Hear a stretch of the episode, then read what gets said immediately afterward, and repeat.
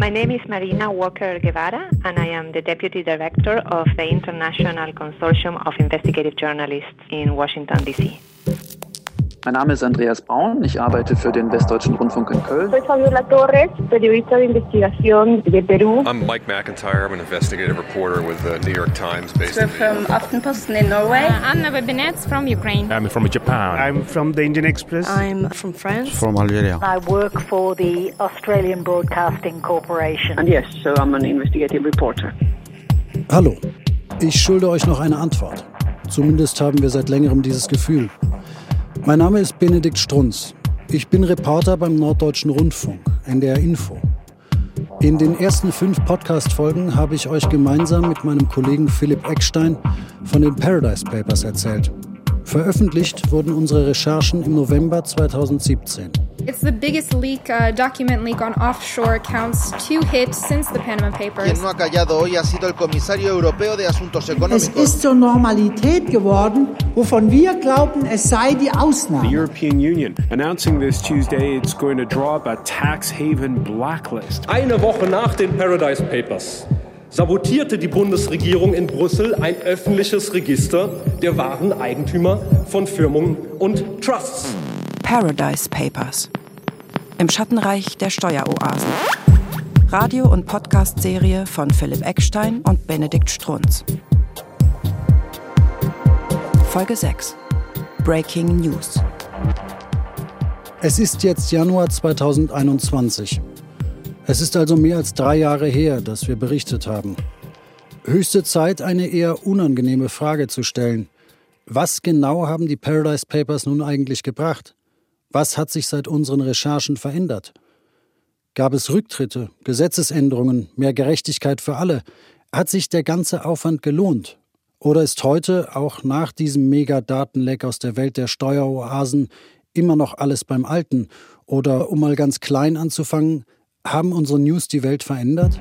More than 13 million documents that look at offshore tax havens used by the wealthy. We know globalization makes it easier to move money. Can data dumps like the Paradise Papers also make it more transparent? Es ist nämlich sehr viel Konkretes in den letzten Jahren geleistet worden, um beides zu bekämpfen. Den illegalen Steuerbetrug und die legale Steuervermeidung, die uns insbesondere bei den Paradise Papers beschäftigt. You can count on my full commitment to work with you in the next five years to ensure a fair tax environment in Europe. So, 18.48 Uhr. Elena, alles ready? Sag mir mal einmal, mach das mal bitte aus. Mach's mal bitte aus. Kurze Zeitreise. Wir sind im November 2017. In den drei Jahren ist viel passiert. Darum noch einmal zur Erinnerung. Die Paradise Papers sind ein riesiges Datenleck. Millionen geheimer Unterlagen, die zeigen, was Superreiche und Firmen mit ihrem Geld anstellen, wenn sie sich völlig unbeobachtet fühlen. Die vertraulichen E-Mails, Kontoauszüge, interne Firmenpräsentationen und so weiter stammen aus der Firma Appleby, die für ihre exklusiven Kundinnen und Kunden diskret die Geschäfte in zahlreichen Steueroasen managt. Die Unterlagen wurden der Süddeutschen Zeitung zugespielt, die sie wiederum mit NDR, WDR und dem Internationalen Konsortium investigativer Journalistinnen und Journalisten ICIJ geteilt hat. So, noch 10 Minuten. Ich bereite hier gerade meinen Twitter-Account vor.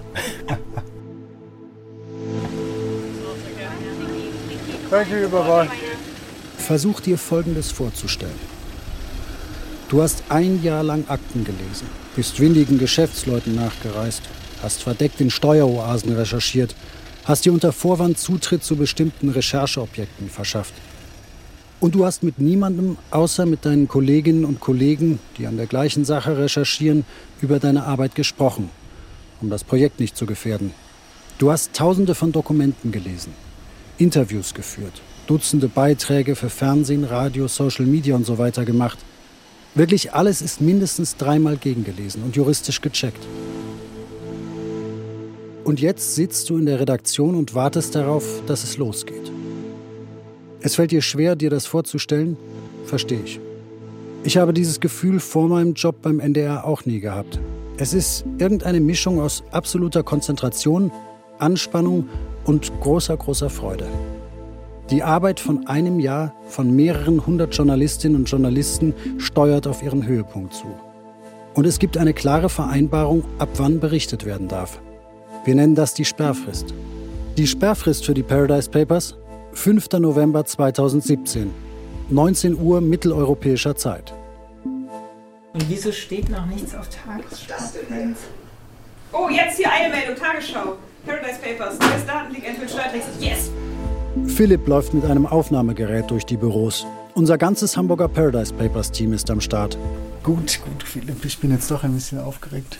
Ja, ich bin sehr aufgeregt. Haben wir noch Bier eigentlich? Nee, gell? Und vielleicht Schnaps? Ich glaube, ich müsste auch. Ah, ich muss auch, ich muss auch Auto fahren. Soll ich, ja, Wann treffen wir uns morgen früh? Das soll ist die entscheidende Frage. mit dem Auto? Ja, ich will ziemlich pünktlich hier sein. Dass wir spätestens um 5 hier sind, finde ich gut. Tja, Philipp und ich machen Radio. Und Radio heißt früh aufstehen. Wenn du morgens Zähne putzt, in der Küche Kaffee trinkst oder sowas, dann ist Radio Primetime. Zu keiner anderen Tageszeit haben wir mehr Zuhörerinnen und Zuhörer. Das heißt, heute keine Veröffentlichungsparty. Aber Jetzt ist Punkt. Ist es Punkt? Ist es Punkt, wirklich? Ich habe getweetet. Du hast getweetet. Ich habe meinen 41 Followern auch was geschickt. nicht nur in Hamburg sind wir aufgeregt. Weltweit beginnen genau in diesem Moment mehrere hundert Kolleginnen und Kollegen aus mehr als 60 Ländern gleichzeitig zu berichten. We had a plan. Wir hatten einen Plan. And so we at that point needed to follow that plan. Und der musste jetzt umgesetzt werden. Das ist Marina Walker. Sie koordinierte damals für das internationale Konsortium investigativer Journalistinnen und Journalisten die Recherchen von Washington aus. Well, those were uh, really Das waren intense wirklich intensive Tage. imagine, and that was a, a particularly tense Und das war ein evening. besonders intensiver Abend. Wir waren alle erschöpft uh, und erwartungsvoll expectant, and we were curious und also neugierig, was passieren würde. what was going to happen.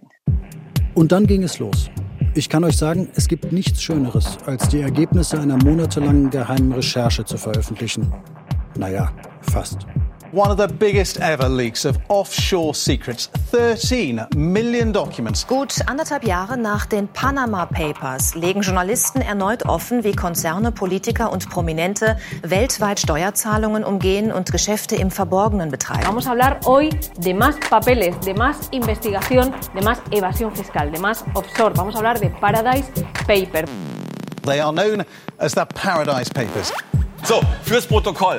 Die Steuern, diese zig Milliarden, die diese Assis nicht zahlen, die fehlen dann dem Gemeinwesen, uns allen. Hier ist Hart aber fair mit Frank Plasberg. Gehören Sie etwa noch zu den Menschen, die einfach so ihre Steuern bezahlen?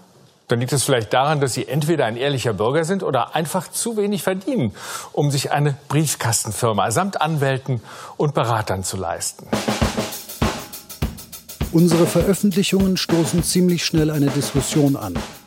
Und einige Prominente und Politiker müssen sich unangenehme Fragen gefallen lassen. Zum Beispiel Bono von der Band U2. Die Paradise Papers zeigen, wie er über ein Netzwerk von Briefkastenfirmen auf Malta und Guernsey in eine Firma in Litauen investierte. Die Firma wiederum hielt ein Einkaufszentrum. Ziemlich schräge Geschichte.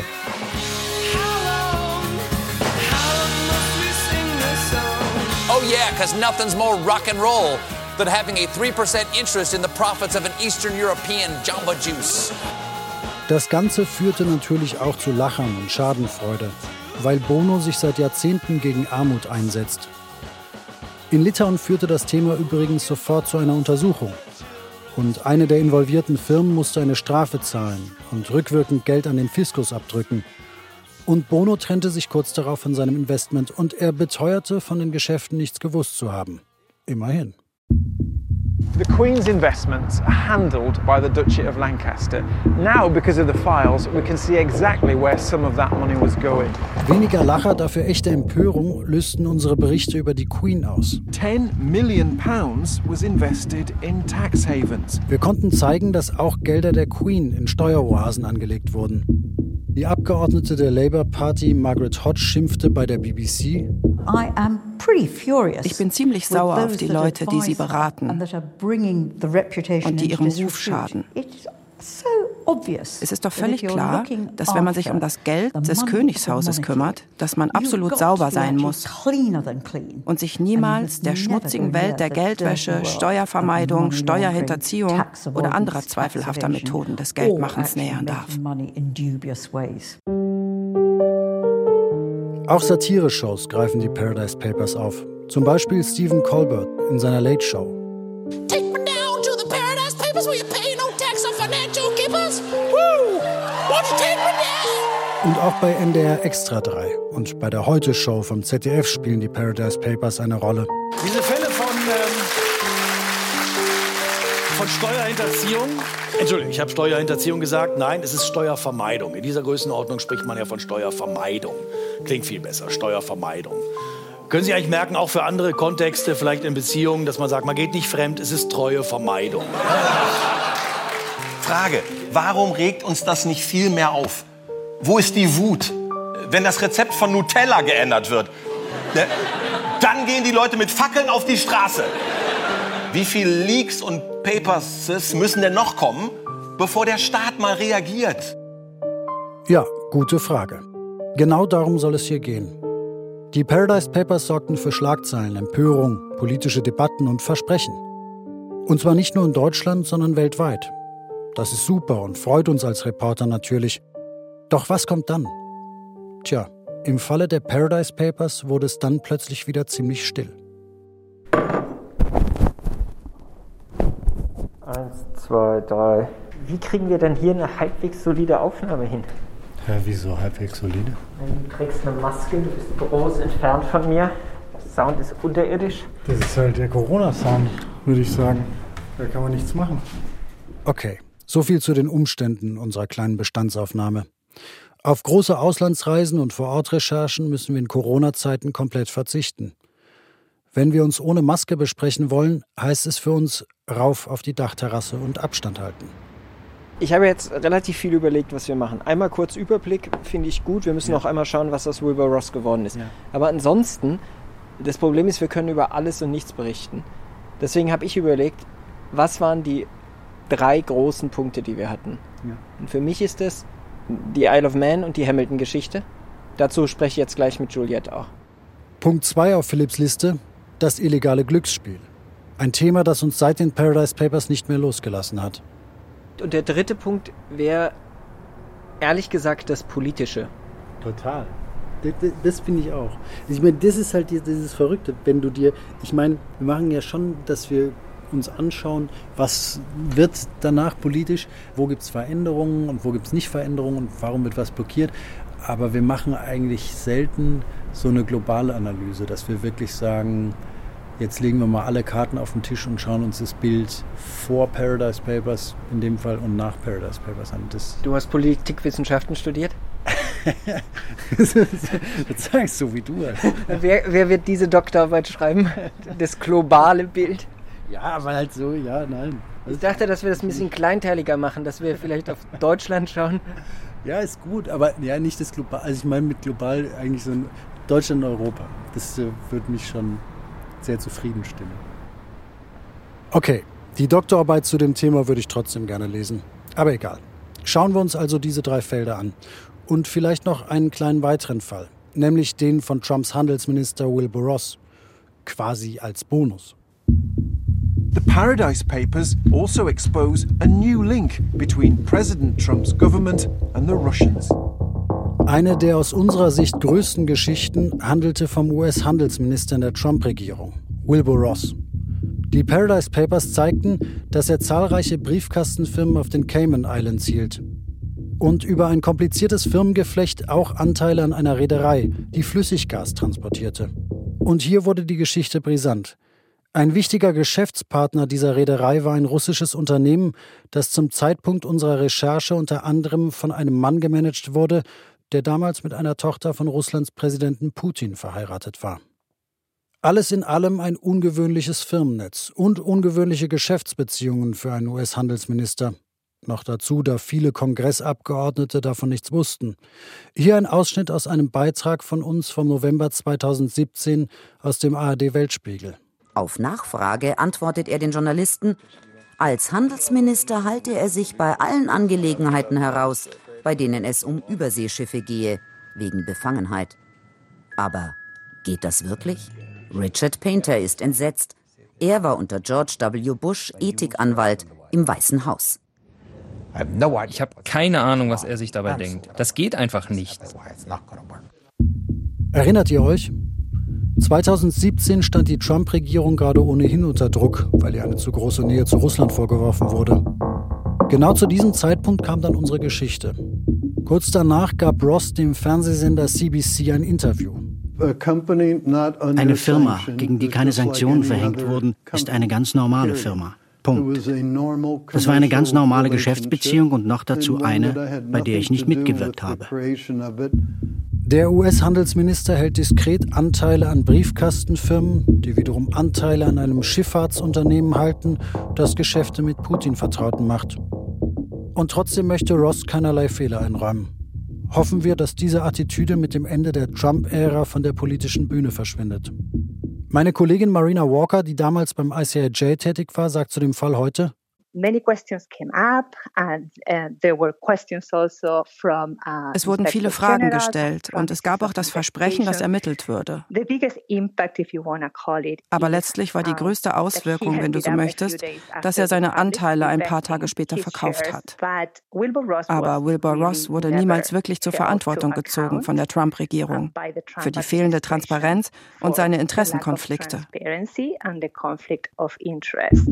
Es gab übrigens während seiner Amtszeit auch noch weitere Vorwürfe gegen Ross. Auch dabei ging es immer wieder um seine Finanzgeschäfte, seine Familie und Interessenkonflikte.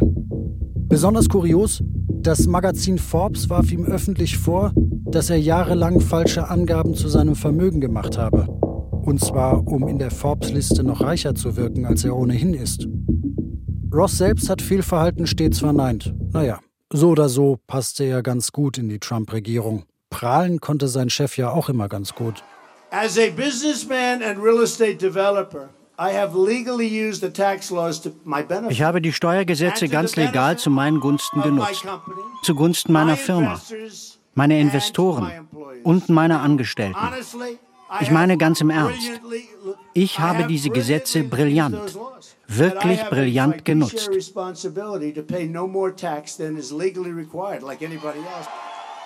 Bei dem Chef war es dann vielleicht auch gar nicht so überraschend, dass Wilbur Ross zwar viel schlechte Presse bekam, seinen Job als Handelsminister aber trotzdem behalten durfte. Für den Kampf um internationale Steuergerechtigkeit war die Trump-Ära jedenfalls, gelinde gesagt, eine verlorene Zeit. Immerhin, die politische Stimmung im Land scheint sich nach der US-Wahl zu wandeln. Der Kongress hat jüngst festgelegt, dass die meisten Offshore-Firmenkonstrukte künftig ihre wahren Eigentümer gegenüber den Behörden melden müssen. Wenn das wirklich konsequent durchgesetzt würde, wäre das ein ziemlich wichtiges Signal im globalen Kampf gegen Steueroasen. Und auch außerhalb der USA verändern sich Dinge.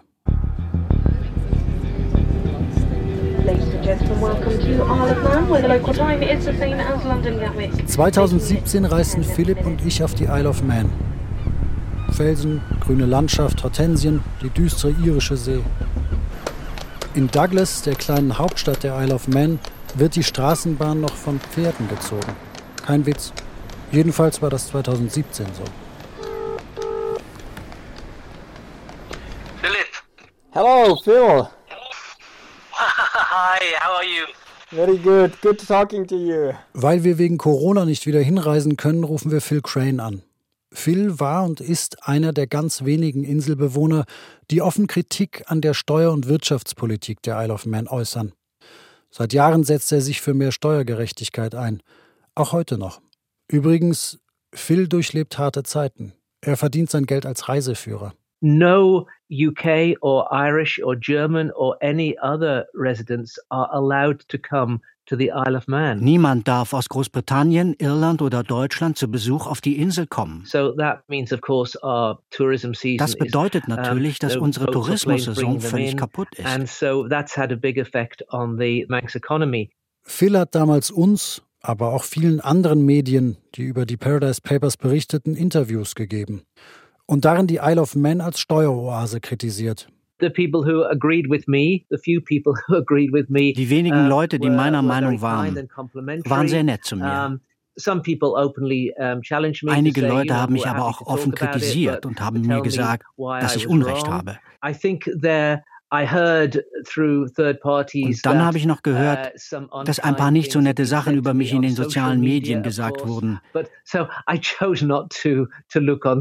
Aber ich habe beschlossen, mir das nicht anzusehen. Also passt das schon. Und natürlich war auch die Regierung der Insel nicht erfreut darüber, wie ich mich geäußert habe. Deshalb gab es tatsächlich auch ein Treffen mit dem uh, Regierungschef, um das zu diskutieren. Und das war hilfreich, die Probleme zu klären. Also ich habe es überlebt. Ich finde das noch immer ziemlich mutig von Phil. Auf der Insel leben nicht mal 100.000 Menschen. Und viele arbeiten für Firmen, die mit Steuersparmodellen, Trusts und Offshore-Finanzgeschäften oder mit Briefkastenfirmen ihr Geld verdienen. Sich da so offen hinzustellen und das zu kritisieren, muss man sich auch erst einmal trauen. Aber auch spannend, dass er danach vom Regierungschef eingeladen wurde, darüber zu sprechen. Finde ich super. Und war eine Sache, die mir auch auf der Insel positiv aufgefallen war. Es gab durchaus die Bereitschaft, sich der Kritik auch zu stellen. Und wenn die Kritik dann noch mit Druck verknüpft wird, I think a few weeks later that the Crown dependencies, the three of them, Isle of Man, Jersey, Guernsey, we made a joint announcement. Der Druck auf die Isle of Man, aber auch auf die Kanalinseln Guernsey und Jersey die ein ganz ähnliches Wirtschaftsmodell haben, nahm nach den Veröffentlichungen und in den folgenden Jahren deutlich zu. Und wohl auch deshalb kündigten die drei Inseln mittlerweile an, ein öffentliches Unternehmensregister einführen zu wollen, wenn auch erst 2023. But if all goes according to plan, it should have a great effect on the transparency. Aber wenn es dann wirklich kommt, sorgt so ein Unternehmensregister mit vernünftigen Informationen zu den Eigentümerinnen und Eigentümern tatsächlich für mehr Transparenz. Da bin ich ganz Phils Meinung. Und das ist dann wirklich eine Verbesserung für alle, die wissen möchten, wer denn auf den Inseln Geschäfte macht. Alles in allem scheint das Offshore-Finanzgeschäft auf der Isle of Man aber noch immer relativ unverändert weiterzulaufen. Es gibt beispielsweise keine Anzeichen dafür, dass Appleby, die Firma, von der ja viele der Daten stammen und die unter anderem auf dieser Insel sehr aktiv ist, besonders gelitten hätte. Es sieht von außen sogar so aus, als würden die Geschäfte prächtig laufen. Etwas dazu sagen möchte die Firma auf unsere Anfrage leider nicht. Und auch die Regierung der Isle of Man lässt Fragen von uns dieses Mal unbeantwortet. Der Motor, der die Offshore-Zentren antreibt, dieses Verlangen von reichen Menschen und Firmen, sich in Steuern zu drücken, dieser Motor läuft noch immer ziemlich gut. Das ist leider auch mein Eindruck. Und das scheint auch auf unsere größte Geschichte in Bezug auf die Isle of Man zuzutreffen. Den Import von Flugzeugen in die Europäische Union. Hat sich irgendwas geändert? Wir haben uns mal die Zahlen im nächsten Jahr angeschaut und es wirkt so, als hätten wir Werbung dafür gemacht. Wir hatten uns so gefreut, mit unserer Kollegin Juliette mal wieder zu sprechen. Aber das klingt düster. Paradise Papers. Im Schattenreich der Steueroasen. Folge 6 Breaking News. Radio- und Podcast-Serie von Philipp Eckstein und Benedikt Strunz. An den Recherchen beteiligt waren außerdem Jan-Lukas Strotzig, Jochen Becker, Elena Kuch und Britt Rösner. Es sprachen Katja Danowski, Kai Hufnagel und Benedikt Strunz. Ton und Technik Corinna Gartmann und Alisa Wisotzki. Regie Nikolai von Koslowski. Redaktion Ulrike Thoma und Christoph Heinzle. Eine Produktion des Norddeutschen Rundfunks 2021.